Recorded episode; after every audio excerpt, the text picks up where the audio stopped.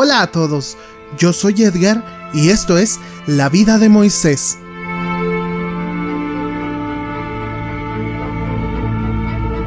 Bienvenidos amigos a todos los que me están escuchando el día de hoy, 25 de mayo, ya lunes. Ay Dios, pues ya 25 quiere decir que ya han pasado, al menos para muchos, dos meses de cuarentena. Y en este tiempo que hemos podido reflexionar mucho acerca de lo que ha sucedido, de lo que sigue aconteciendo en nuestra ciudad y alrededor del mundo, que es una situación bastante preocupante.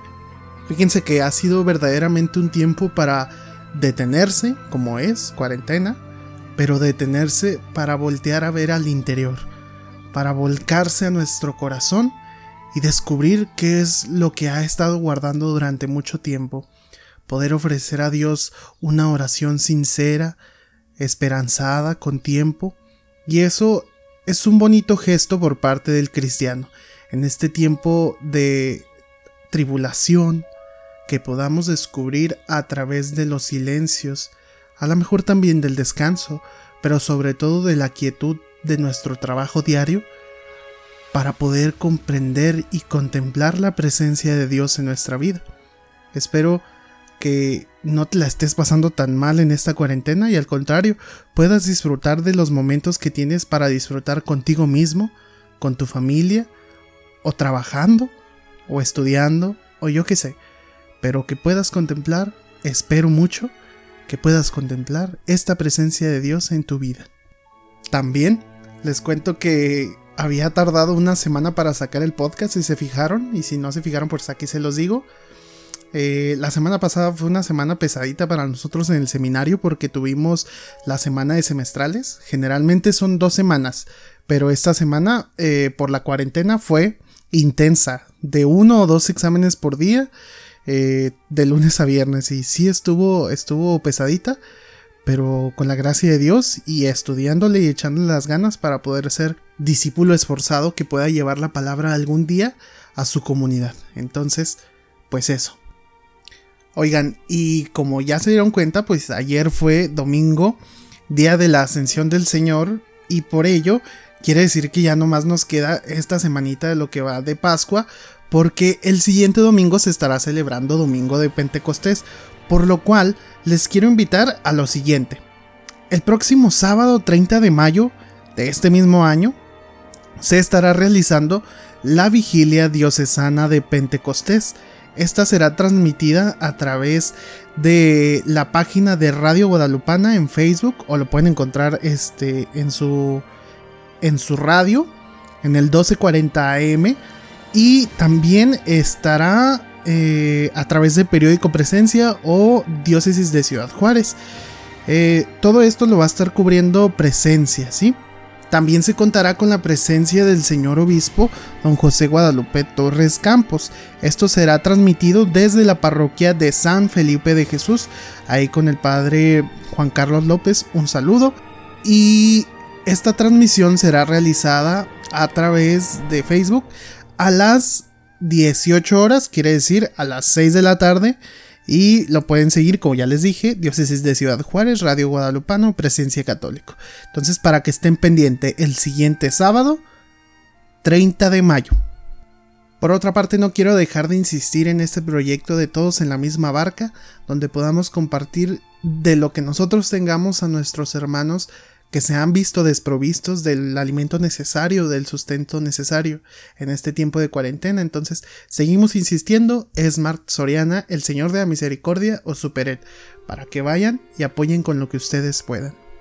Bien, entonces, ahora sí, nos dedicamos al tema. Las tinieblas. ¿Qué significa la entrada de Moisés en las tinieblas y en la visión de Dios que tuvo ahí en el Éxodo 20:21. Este pasaje parece contradecir la anterior teofanía o manifestación de Dios. Aparecía entonces vestido de luz y ahora en tinieblas. Pensemos, sin embargo, que no existe la menor contradicción en las realidades espirituales que ahora vamos a considerar. la escritura nos enseña que el conocimiento religioso es luz al principio en quien lo recibe. Oscuridad y piedad son opuestas, pues la luz ahuyenta las tinieblas. Pero cuanto más progresa el espíritu con aplicación, siempre mayor y más perfecta, y a medida que se acerca a la contemplación, ve más claro que realmente la naturaleza divina es invisible. Despojado de las apariencias, tanto de la percepción de los sentidos como de lo que cree ver la inteligencia, el espíritu penetra más interiormente hasta que por sus anhelos de entender tiene acceso a lo invisible, a lo incomprensible. Allí ve a Dios. En esto consiste el verdadero conocimiento de aquel a quien busca. No ver es la verdadera visión, porque aquel a quien busca trasciende todo conocimiento. Por todas partes le separa como una tiniebla la incomprensibilidad, por lo cual Juan, el apóstol, que penetró en las tinieblas luminosas, dice, A Dios nadie le ha visto jamás. Juan 1.18. Con esta negación, afirma que el conocimiento de la esencia divina es inaccesible al entendimiento del hombre y a toda inteligencia. Por eso, cuando Moisés creció en conocimiento, declaró que él veía a Dios en la tiniebla. Es decir, conocía entonces que Dios trasciende esencialmente todo conocimiento y comprensión. El texto dice, Moisés se acercaba a la densa nube donde Dios estaba. Éxodo 22. Pero ¿qué Dios? Aquel que se puso como tienda un cerco de tinieblas. Así lo dice el rey David en el Salmo 18. Él también fue iniciado en los misterios de aquel mismo santuario. Cuando Moisés llegó allí, le fue dicho de palabra lo mismo que había entendido antes por la tiniebla. Esto le sucedió, yo creo, para que con la palabra de Dios se afirme nuestra fe en tal doctrina. Desde el principio, la revelación ha prohibido asimilar a Dios con cualquier cosa que caiga bajo el conocimiento de los hombres. Esto nos enseña que todo concepto formado por el entendimiento con el fin de alcanzar y poner cerca la naturaleza divina no sería más que un ídolo de Dios, incapaz de darlo a conocer. La virtud de la religión tiene dos partes. Una que se refiere a Dios y otra a la rectitud de conciencia. La pureza de costumbre es una parte de la religión. Hemos visto lo que ante todo debemos conocer respecto a Dios. No formarnos de Él ninguna idea que lo encierre en los moldes de nuestra inteligencia. Tratamos ahora del otro aspecto de la virtud de la religión, aprender lo que nos lleva a la perfección de la virtud. Luego llegó Moisés al tabernáculo que no está hecho por mano de hombres. ¿Quién seguirá a Moisés mientras se abre el camino por aquellas realidades y levanta su espíritu a tan elevadas cimas? De altura en altura va subiendo a las cosas sublimes, elevándose siempre por encima de sí mismo. Ha comenzado por dejar atrás la base de la montaña y decir adiós a los que no tenían valor para emprender la subida.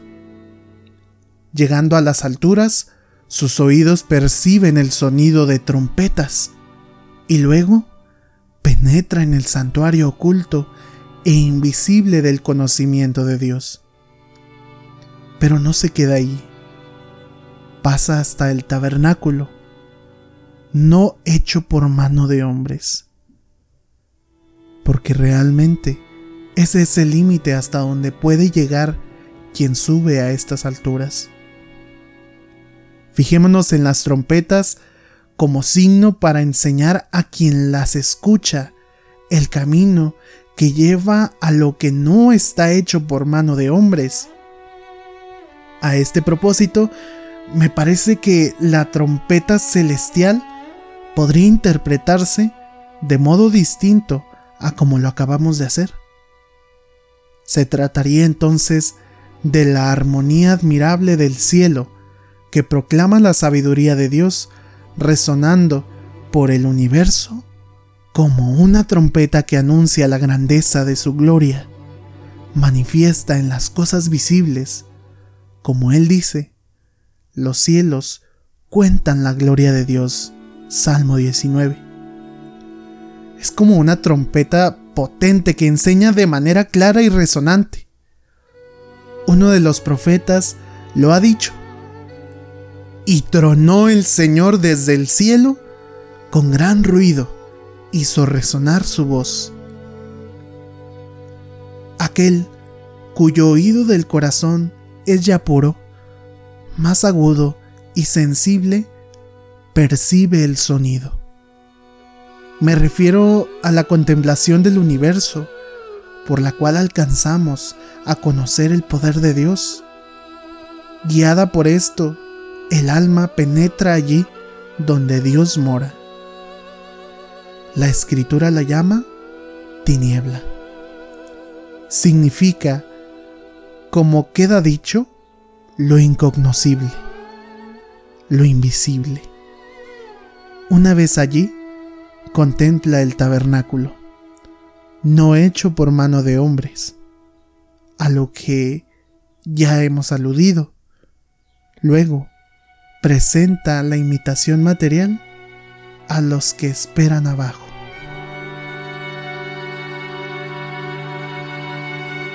Bien, ¿y qué te ha parecido el tema del día de hoy? Es interesante cómo Gregorio de Niza contempla en la vida de Moisés también el hecho de cómo nosotros en muchas y diversas ocasiones hemos querido dar imagen a través de nuestras propias palabras de lo que pensamos que Dios es, cuando todo aquello que pensamos realmente sobrepasa por mucho la realidad que habita en Dios, y que aquello que se acerca más a Dios es la tiniebla. Es ahí, en lo que no conocemos, en lo que es invisible a nuestros ojos, y solo podemos acceder a ello con un corazón puro, y si nos atrevemos a subir la montaña del conocimiento de Dios hasta llegar a la nube, hasta llegar a la tiniebla, donde no encontramos cosas hechas por la mano del hombre, sino el verdadero conocimiento de Dios. Pues espero que te haya gustado, que lo hayas disfrutado, que lo compartas si te ha gustado entonces y que lo puedas meditar también en tu tiempo libre. En esta cuarentena que tenemos un tiempito más de meditar para nosotros mismos, piensa, ¿cuáles son las imágenes que te has hecho de Dios en estos tiempos, a lo largo de tu vida como cristiano? ¿Qué descubres ante esta realidad incognoscible que es Dios? Bien, pues eso ha sido todo por mi parte, espero que te haya gustado entonces y nos vemos en el siguiente episodio. Yo soy Edgar y esto fue La vida de Moisés.